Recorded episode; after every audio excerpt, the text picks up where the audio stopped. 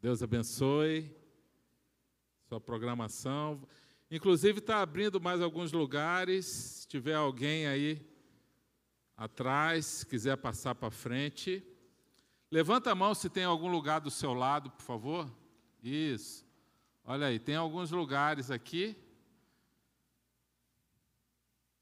Tem dois lugares aqui, se for um casal, por exemplo, ó, tem dois lugares aqui na frente. Pode conduzir um casal para cá. Tem mais lugares aqui, tá? Tá trazendo um casal, Douglas? Ó, tem dois lugares aqui.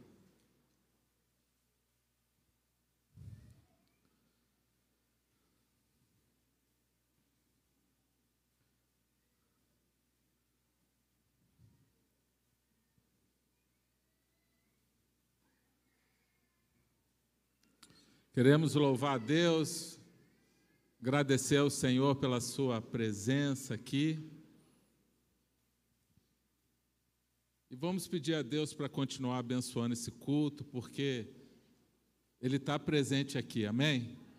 Tem uma promessa: onde dois ou mais estiverem reunidos em nome de Jesus, Ele promete que Ele estaria presente, e Ele está presente aqui, amém? Vamos orar. Nosso Deus, nosso Pai, obrigado, Senhor, por cada pessoa que o Senhor trouxe aqui nesse culto.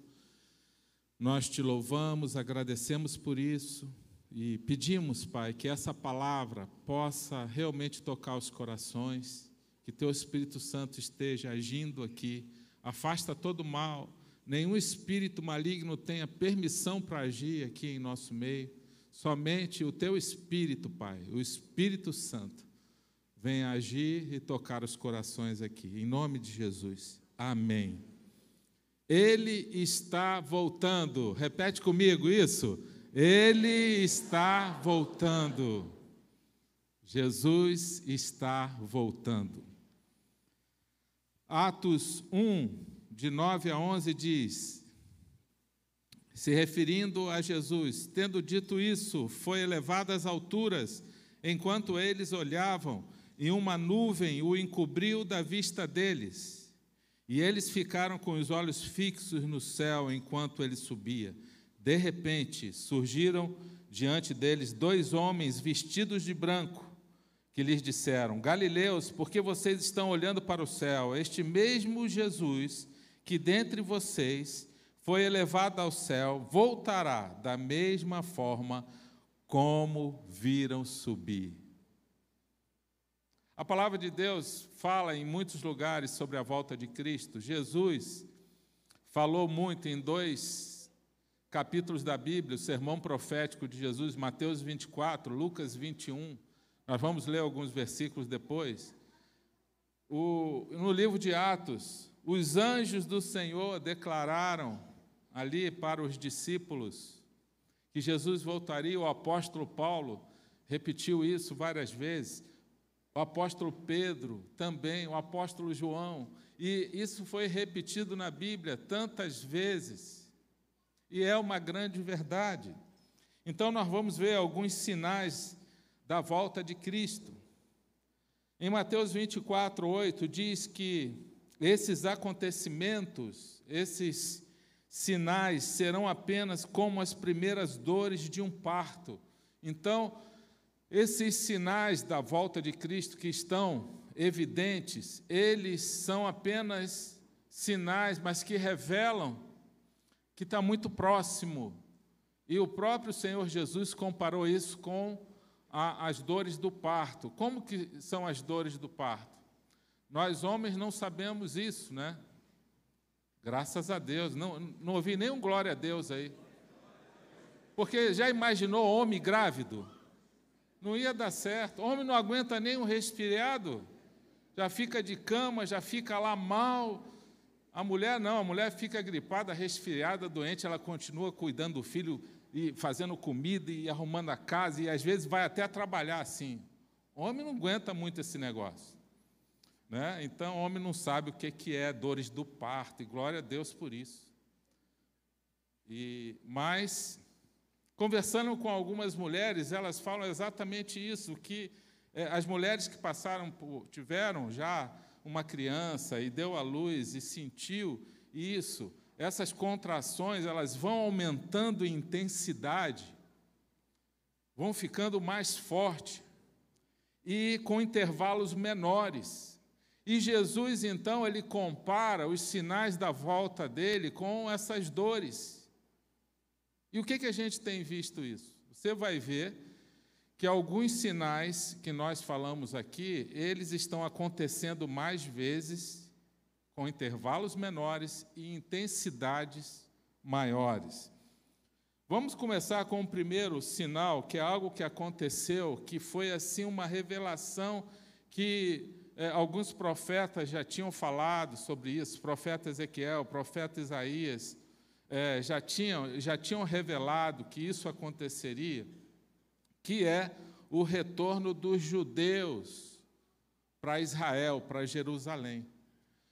O que que, por causa do, da desobediência do povo, o que que Deus fez? Deus falou que se o povo continuasse na desobediência, eles, Deus continuaria mandando é, povos invasores estrangeiros tomar Israel e também chegaria o um momento que Deus iria espalhar todo o povo judeu pela terra. Isso foi profetizado e aconteceu, a diáspora judaica. Tem judeu, é, judeu é igual cearense, tem em todo lugar. Porque eu acho que o cearense ele se adapta em qualquer lugar. Carioca também tem, muito espalhado por aí, a gente encontra carioca em cada buraco, porque é um povo que se adapta fácil. Mas judeu, mas o carioca, muito, muitas vezes o cearense vai porque quer para algum lugar. Alguns vão por causa de trabalho, mas o, o povo judeu, sabe por que, que ele foi espalhado? Por causa da desobediência do povo. Porque a terra foi invadida, foi tomada e eles seriam ali escravizados. Então, eles fugiram de uma escravidão e foram para outro país. Mas Deus também falou, está aí em Ezequiel, que. Abaixe um pouquinho, por gentileza. Abaixe um pouquinho o microfone, obrigado. Ele disse que ele espalharia todo o povo, mas também que em algum momento ele iria reunir todo esse povo em Jerusalém novamente. Então diz aí, Ezequiel 22,15: Espalharei o seu povo por todos os países e nações, e porei um fim em todas as suas más ações. Deus já estava por aqui, ó, com a desobediência do povo. Reunirei todos em Jerusalém, mas ele fala que ele vai trazer de volta. A minha ira e o meu furor os derreterão assim como o fogo derrete o minério mas eu os ajuntarei em Jerusalém. E tem outros textos também que falam sobre isso. E o que, que, tá, o que, que tem acontecido muito desde o século passado? Os judeus estão voltando cada vez mais, em números maiores, para Israel, especialmente para Jerusalém. Segundo sinal, a criação do Estado de Israel em 1948 foi uma realidade aconteceu, isso foi profetizado também. Israel deixou de ser uma nação porque não tinha mais povo lá, o povo foi espalhado. E as diversas invasões que foram acontecendo, o povo de Israel saiu e esse local foi ocupado por povos estrangeiros e especialmente os palestinos ocuparam grande parte daquela região. Então, é, mas em Israel, é, naquela região, houve, depois da Segunda Guerra Mundial, a criação do Estado de Israel. E isso foi profetizado por Isaías. Diz assim: quem jamais ouviu tal coisa? Quem viu coisa semelhante? Pode, é, acaso, nascer uma terra num só dia? Ou nasce uma nação de uma só vez? Pois Sião, Sião é Jerusalém. Tá? Antes que lhe viessem as dores, deu à luz seus filhos. Então ele está querendo dizer o seguinte: antes do tempo de dores, essa nação de Israel ela seria recriada e qual é a interpretação aqui? Que depois da criação de, do Estado de Israel, depois da, do nascimento do Estado de Israel, em 1948, começou um tempo de dores de parto. Isso quer dizer o quê? Que Jesus está próximo de voltar. Isso é uma realidade, é uma verdade. Quando você começa a juntar todos os outros sinais, isso só vai confirmando, mas não tem como saber quando vai ser.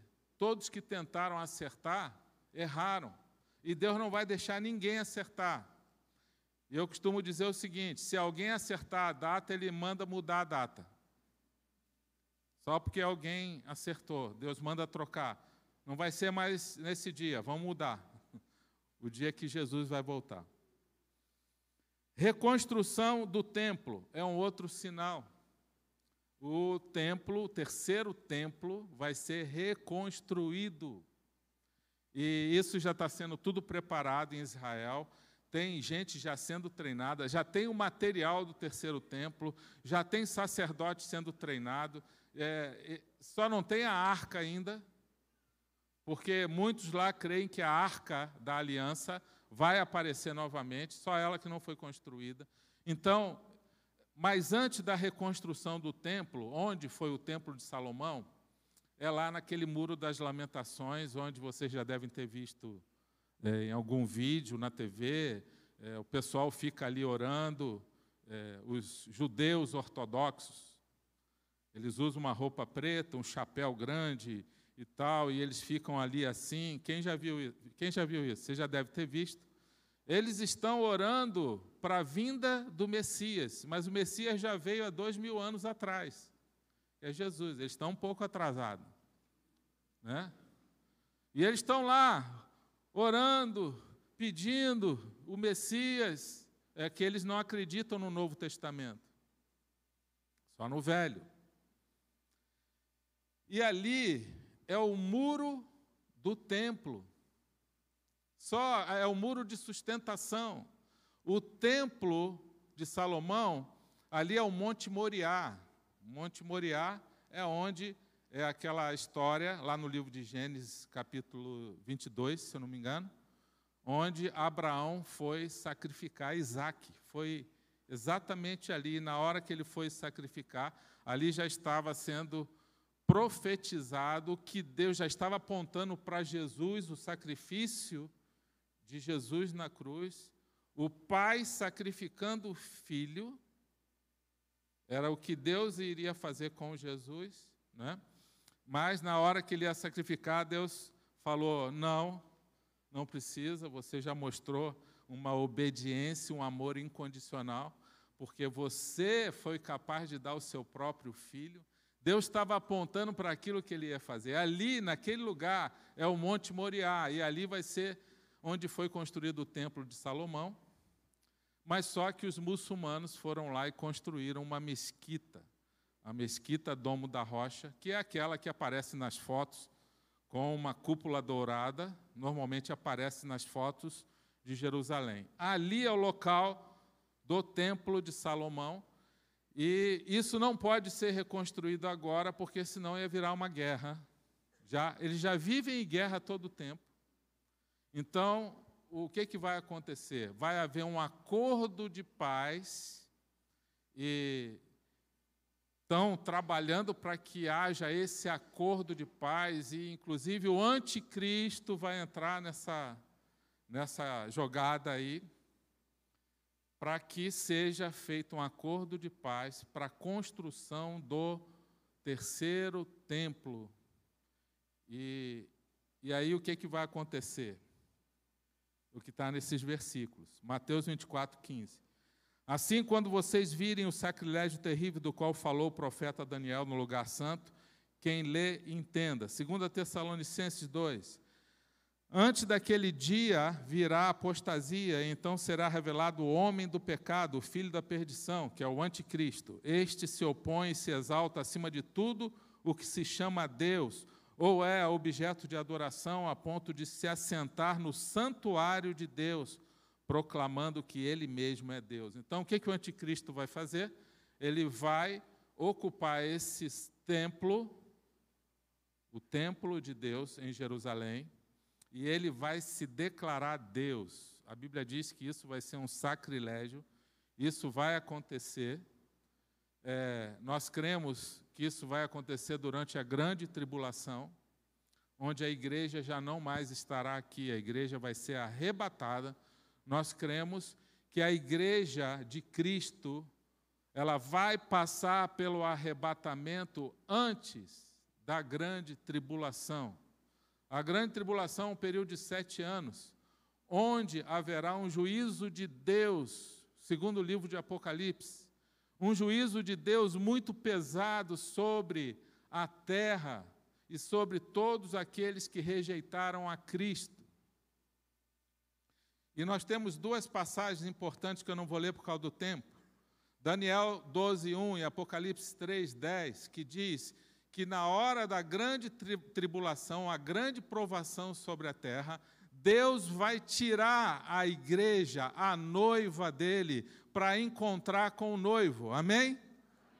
Isso é uma promessa de Deus. Tem algumas correntes teológicas que acreditam que a igreja vai passar pela grande tribulação. Nós não vamos brigar por causa disso, né? A, a corrente teológica mais tradicional, no meio cristão, crê que a igreja não vai passar pela, pela grande tribulação. A, a, aquela que é a mais aceita, baseada nessas duas passagens bíblicas, em Daniel 12:1 e Apocalipse 3:10. No entanto, a verdade é a seguinte: Todos nós temos que estar preparados. Amém? Então, olha para o seu irmão e fala: Você está preparado para a volta de Cristo? Eu não quero ficar na grande tribulação. A grande tribulação vai ser um tempo de perseguição muito intensa pelo anticristo. Vai ter a igreja do anticristo. Ele vai ser um cara religioso, ele vai ser um pacificador. Todo mundo vai achar ele o cara inteligente, religioso. Mas ele é anti-Cristo. Ele é anti-Deus. Ele é um falso profeta. Mas ele vai conseguir trazer paz para o mundo, é uma falsa paz e, na verdade, ele vai querer a adoração para ele. E no tempo da perseguição, no tempo da grande tribulação, que são sete anos, segundo a Bíblia, a igreja já não mais estará aqui, glória a Deus. Não vão passar por isso, não. O anticristo vai querer colocar a marca da besta, a marca dele. Essa marca é, muitos é, acreditam que vai ser um chip, um chip, uma marca que a Bíblia diz que é na testa ou na mão direita. E a gente não sabe como vai ser, a gente só sabe o seguinte: vai ser algo muito claro que é do anticristo para ninguém ter dúvida. Amém? E quem não tiver essa marca não vai poder comprar nem vender. Então, onde o povo de Deus vai ficar na grande tribulação? Aqueles que vão se converter, porque muitos vão se converter na grande tribulação, porque eles vão ver que a igreja foi arrebatada. Numa própria família, vai ter gente que vai ser arrebatada e outra vai ficar. E muita gente vai se converter e vai pensar assim: poxa, aquilo era verdade mesmo, aquilo que estava na Bíblia, cadê a igreja de Cristo? Não tem mais igreja. E aí muita gente, diz o apóstolo João, ele consegue ver no livro de Apocalipse uma revelação que ele consegue ver aqueles que estão vindo convertidos da grande tribulação com vestes brancas. E essas pessoas que se converterem na grande tribulação, elas vão ser salvas, elas vão ser é, levadas para o céu, mas vai ser um tempo de juízo, um tempo terrível, que a partir ali do capítulo 8 do livro de Apocalipse começa a relatar as, os selos, as trombetas e as taças, e cada evento desse é um juízo sobre a terra. Leia o livro de Apocalipse. Quem acha difícil o livro de Apocalipse? Olha só, eu também achava. Mas sabe o que, que acontece? Acontece uma coisa interessante com o livro de Apocalipse. Você lê uma vez, você tem muita dificuldade, mas você lê a segunda, você já começa a entender algumas coisas. Você lê a terceira, você entende mais algumas coisas. Deus vai dando revelações aos poucos. E no capítulo 1, para encorajar, no versículo 3, ele fala assim: só de você ler o livro de Apocalipse, você já é um bem-aventurado. Amém? Pela sua coragem de ler aquele livro. Porque é difícil realmente.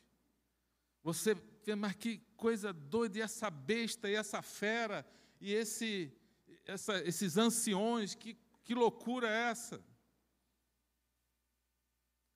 Mas é a linguagem que Deus usou para revelar aquilo que aconteceria no fim dos tempos. Então, é, esse templo ele vai ser construído e ali o anticristo vai ocupar ele. E no final da grande tribulação, Jesus virá e vai destruir o exército do anticristo. E o anticristo com um sopro, assim, ó. Já imaginou? É o que a Bíblia fala. Jesus vai, vai descer na hora no final da grande tribulação, no início ao arrebatamento, a Bíblia diz que ele só vem até a altura dos céus, mas ele não vem na terra. Passa os sete anos de grande tribulação, aí ele vem e diz o texto que todo olho verá. Como é que todo olho pode ver, poderá ver Jesus? Através da internet. Eu estava pensando, olha só, todo olho vai ver, vão filmar Jesus descendo em algum lugar e vai passar em tudo quanto é lugar ao mesmo tempo. E a Bíblia diz que ele vai destruir o exército do anticristo. E o exército do anticristo são os países do norte: Rússia, China, Síria e assim vai. Na guerra de, de Gog e Magog. Tem muita coisa para a gente não vai falar tudo aqui, nem tem como. A gente está falando só de alguns sinais e o importante é você estar atento a esses sinais. E o mais importante é o que você vai fazer agora, depois que a gente falar sobre todos esses sinais. O que, que nós vamos fazer? O que, que a gente precisa fazer? Outros sinais: guerra, terremotos, epidemias, fome, tsunami. Lucas 21, 10 diz assim: Então lhes disse, Jesus falando: nação se levantará contra nação, guerra, né? Reino contra reino, haverá grandes terremotos, fomes e pestes em vários lugares, e acontecimentos terríveis e grandes sinais provenientes do céu. Haverá sinais no sol, na lua, nas estrelas na terra as nações se verão em angústias e perplexidade, com bramido e agitação do mar. Aí você pode pensar assim, mas isso sempre aconteceu. É verdade, sempre aconteceu. Só que agora está acontecendo com intervalos menores e com maior intensidade. Porque é como as dores do parto. Aí o jovem pensa: Mas eu não queria que Jesus voltasse agora, eu quero me formar, eu quero casar, eu quero ter filho. Mas lá no céu vai ser melhor. É, eu já contei aqui: um jovem falou: Pastor, eu não quero que Jesus volte agora. Eu quero casar, eu quero me formar, eu quero ter filho, a vida aqui é tão boa. Aí depois que ele casou,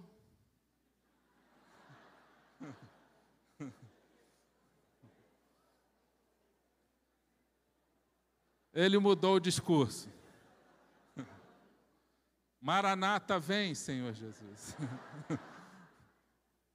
Isso é uma realidade. Isso aconteceu com um jovem aqui da nossa igreja. Mas ele casou, está feliz da vida, venceu as lutas, porque todo casamento tem luta. Não é fácil juntar duas cabeças tão diferentes, precisa de muito amor, muito temor a Deus para fazer dar certo um casamento. Mas olha o que, que Jesus fala aqui: guerra sempre houve, mas vai haver mais. A gente está vivendo ainda a guerra da Ucrânia com a Rússia, afeta o mundo todo.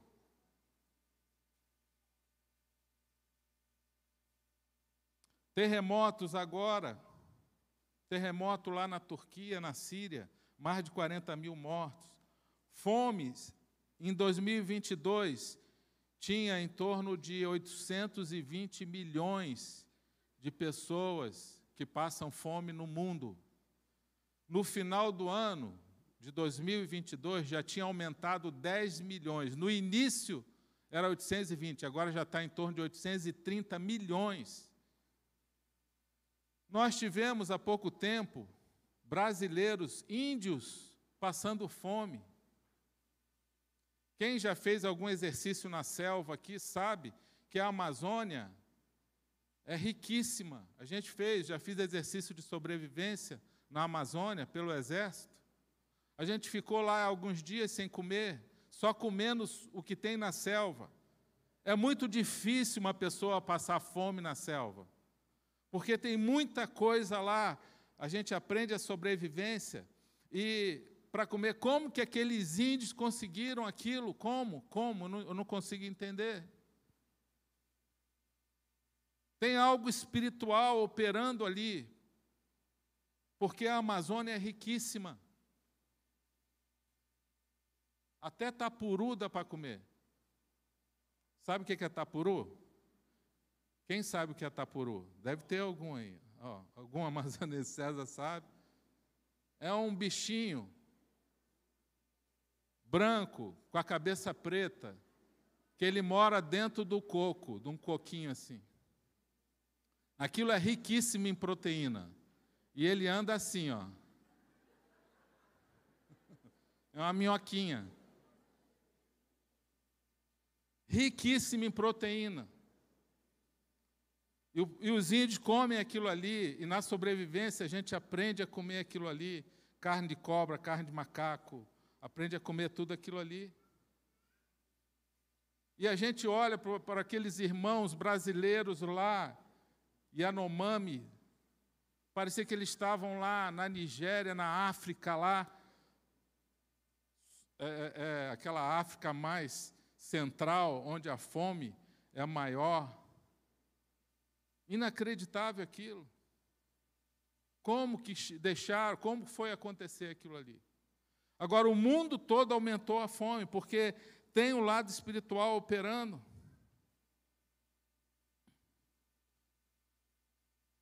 Pestes, tivemos a Covid aí e não para, né? porque são sinais do fim. A desconstrução da família é um outro sinal. Nos últimos dias sobrevirão tempos terríveis, os homens serão egoístas, avarentos, presunçosos, arrogantes, blasfemos, desobedientes aos pais, ingratos, ímpios, sem amor pela família, mais amantes dos prazeres do que amigos de Deus, tendo aparência de piedade, mas negando o seu poder. O mundo vai querer desconstruir a família tradicional, pai, mãe. E a gente já está vendo aí acontecer isso também é um sinal. Falsos profetas, Mateus 24, 11. Numerosos falsos profetas surgirão e enganarão a muitos. Por isso, cuidado com quem você está ouvindo na internet. Tem muitos homens de Deus bons, homens comprometidos. Eu não sou contra o ensino na internet aprender. A gente tem a escola da palavra aqui que está online, mas a gente vai voltar com o presencial em breve, assim que a gente mudar para o novo local. Amém? A gente está com um problema de espaço, é um problema bom, mas ao mesmo tempo cria, quer dizer que a igreja está crescendo, glória a Deus por isso, mas é, a gente fica com dificuldade de espaço físico para o ensino. Vamos ter agora um curso que ele vai funcionar também no meio da semana, já, mês que vem a gente já vai divulgar. Mas a gente está com o ensino online. Mas muito cuidado com quem você ouve na internet. Muito cuidado, porque às vezes é um ensino que não vem de Deus. Muitas vezes é um ensino, a pessoa está procurando algo para que alguém reforce uma crença errada que ela tem, ou reforce um pecado que a gente vê na palavra que Deus condena, mas tem alguém ensinando que aquilo é certo, que não tem problema nenhum. Então, muito cuidado. Nós temos pastores aí, nós vimos pastores, não vou citar nome aqui por questão ética, que não têm condições nenhuma, estão ensinando na internet, tem muitos irmãos na fé que ficam ouvindo. Verdadeiras aberrações, heresias. Então, vigiem, porque tem falso profeta, e o falso profeta, ele não vem vestido com chifre, ele não vem com aquele rabão, com aquela cara transformada, ele vem como se fosse, ele aproveita algumas verdades da Bíblia, mas ali depois ele joga um monte de mentira para desviar a pessoa. E sabe o que, que acontece quando a pessoa fica ouvindo um falso profeta? Ela desvia da fé, que é o objetivo do inimigo, é desviar a pessoa da fé. Então, quando você vai ouvir alguém, você precisa estar confrontando, fazer igual os bereanos lá no livro de Atos, confrontando com a palavra o tempo todo. Tudo que eles ouviam, eles confrontavam com a palavra. Tem alguma dúvida? Se aconselhe com algum irmão nosso, algum líder, algum pastor, alguém que você possa confiar e saiba que é de Deus. Sétimo, esfriamento espiritual, Mateus 24, 12 diz: Devido ao aumento da iniquidade, o amor de muitos esfriará, mas aquele que perseverar até o fim será salvo. Vai haver um esfriamento da fé, do amor a Deus, do amor às pessoas. É o que está aqui na palavra. Aumenta a iniquidade. O que é iniquidade? Qual a diferença de iniquidade para pecado? É muito parecido. Pecado é aquilo que a pessoa comete e o cristão muitas vezes comete, mas ele se arrepende, ele reconhece que é pecado, ele se arrepende. É é algo que a gente faz e desagrada a Deus. Iniquidade já é um nível de pecado onde a pessoa peca, mas ela não consegue mais discernir que aquilo é pecado. Se tornou algo corriqueiro na vida dela, aquela prática, aquela mentira, aquela desonestidade, que ela nem sente mais que é pecado. Isso se chama iniquidade. Essa esse aumento da iniquidade traz um esfriamento espiritual, porque a pessoa peca, mas ela, como ela não identifica como pecado mais, e o Espírito Santo está sendo apagado ali, ela vai esfriando espiritualmente, porque ela não se arrepende mais.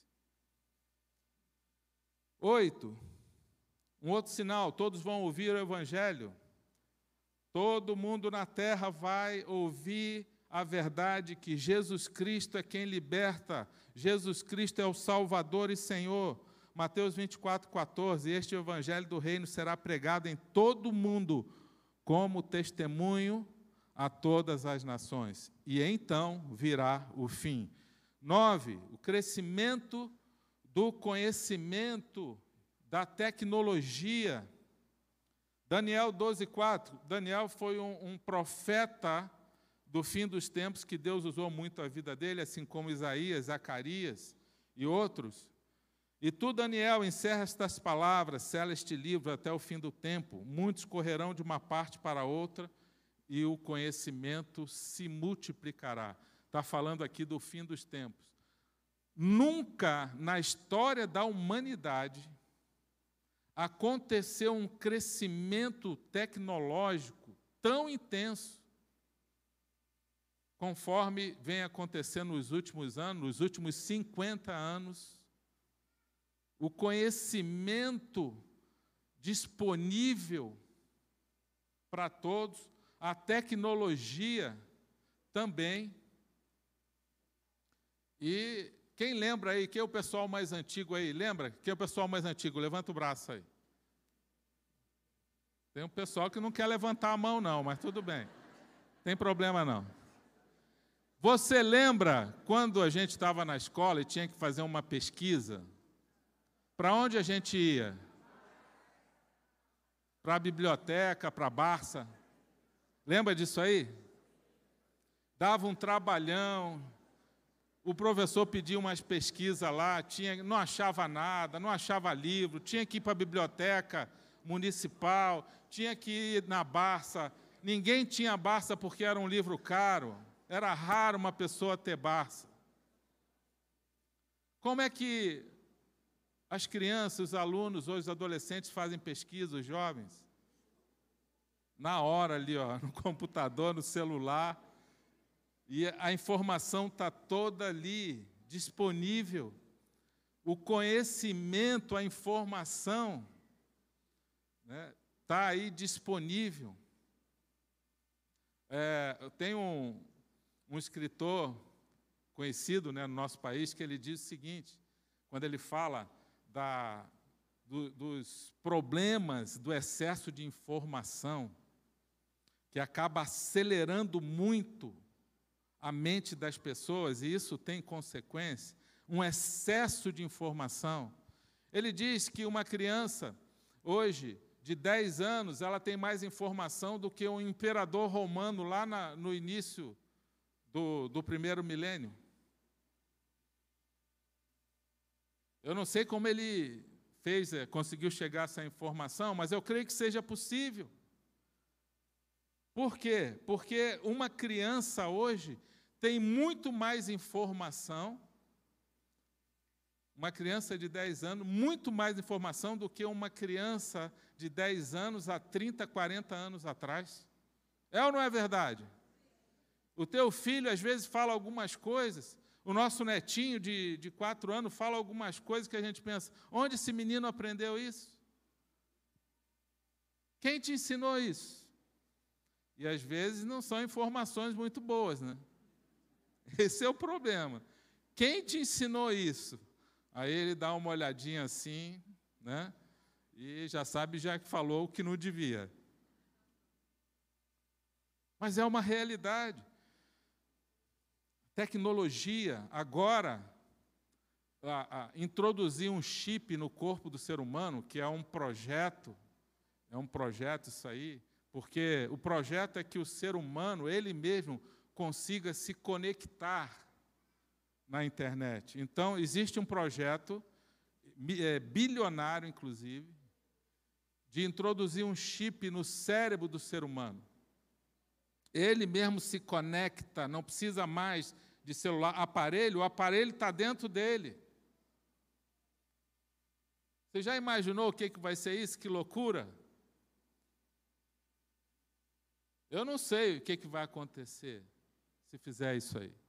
Eu sei que tem muitos estudos aí, a tecnologia está cada vez mais avançada, o 5G já chegou no Brasil e pessoal que já está operando no 5G aí é, é, nos Estados Unidos fala que é, é um outro nível de conexão, então tudo vai avançando, acelerando cada vez mais no conhecimento. Tem coisa boa que vem no pacote, mas tem muita coisa ruim também. E, para terminar, o último sinal: vão zombar da vinda de Jesus.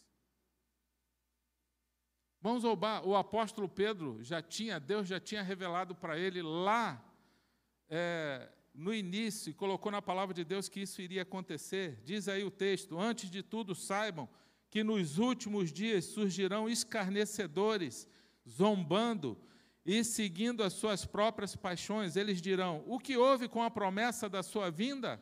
Desde que os antepassados morreram, tudo continua como desde o princípio da criação. Mas Jesus não voltou ainda, mas ele vai voltar. E ninguém sabe o dia. Mateus 24, 36, 39 diz: Quanto ao dia e a hora, ninguém sabe, nem os anjos dos céus, nem o filho, senão somente o Pai. Como foi nos dias de Noé, assim também será na vinda do filho do homem. Pois nos dias anteriores ao dilúvio, o povo vivia comendo, bebendo, casando-se e dando-se em casamento, até o dia em que Noé entrou na arca e eles nada perceberam, até que veio o dilúvio e os levou a todos. Assim acontecerá na vinda do filho do homem. Vai estar todo, tudo normal, é isso que ele está querendo dizer no texto.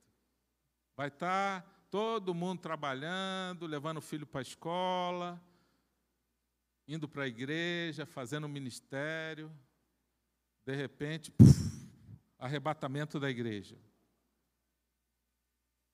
É o que diz o texto. Foi como no tempo lá de Noé, que ninguém estava acreditando que Deus traria um dilúvio que inundaria toda a terra. Hoje a ciência já comprova que houve uma grande inundação na terra. Os cientistas se renderam.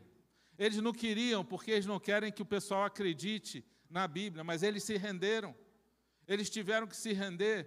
Como que explica um fóssil marítimo, um peixe de água salgada, num numa montanha encontrado um fóssil, numa montanha onde nunca teve mar. E aí eles tentam dar umas explicações, mas já tem um grupo que chegou à conclusão: não, houve uma grande inundação na terra, a terra já foi coberta de água totalmente. Por quê? Porque naquele dia, no tempo de Noé, o mundo estava vivendo como se Deus não existisse. E Deus olhou para a terra e encontrou Noé, que era um justo. Por isso que eu creio que a igreja não vai passar pela grande tribulação, porque os homens e mulheres de Deus, Deus vai tirar do juízo de Deus na grande tribulação. Deus fez isso com Noé e com a família dele. Deus fez isso com Ló, quando Ló estava em Sodoma.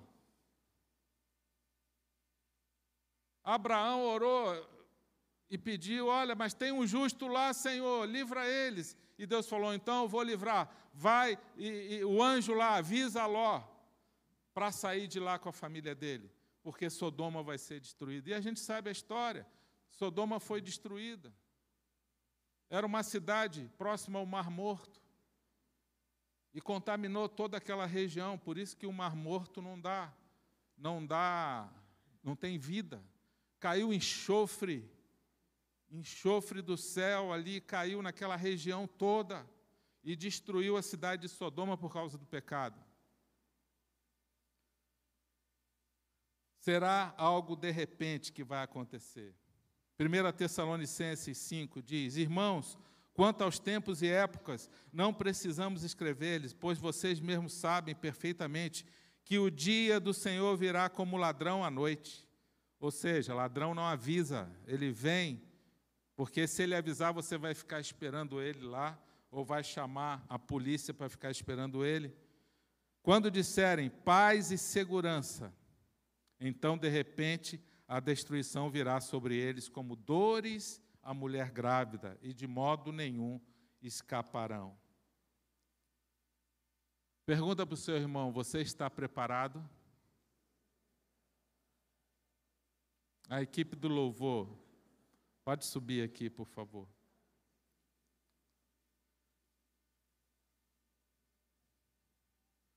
O nosso Deus, nosso Pai Todo-Poderoso, Ele está preparando o encontro da noiva que é a igreja de Cristo.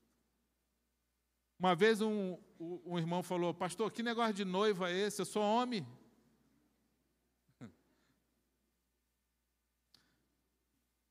E aí ele estava com dificuldade de entender isso. A igreja e Deus, eles são comparados com um casamento. Amém? O noivo é Jesus Cristo e a noiva é a igreja. É, um, é como se fosse um casamento, uma aliança de entrega. A igreja de Cristo somos todos nós. E a promessa é que o noivo virá buscar a noiva. Amém? Essa é a promessa. Ele vai voltar para buscar a noiva dele, a igreja de Cristo, todos aqueles que foram justificados, lavados pelo sangue do Cordeiro derramado lá na cruz. Todos que creem, todos que abriram o seu coração para Jesus, agora estão com seus nomes no livro da vida, e todo aquele que está com o nome no livro da vida, Jesus vai vir buscar eles. Amém? Então, nós, como a noiva de Cristo agora, nós vamos declarar isso. Vamos ficar de pé. Nós vamos declarar Jesus, que Ele venha,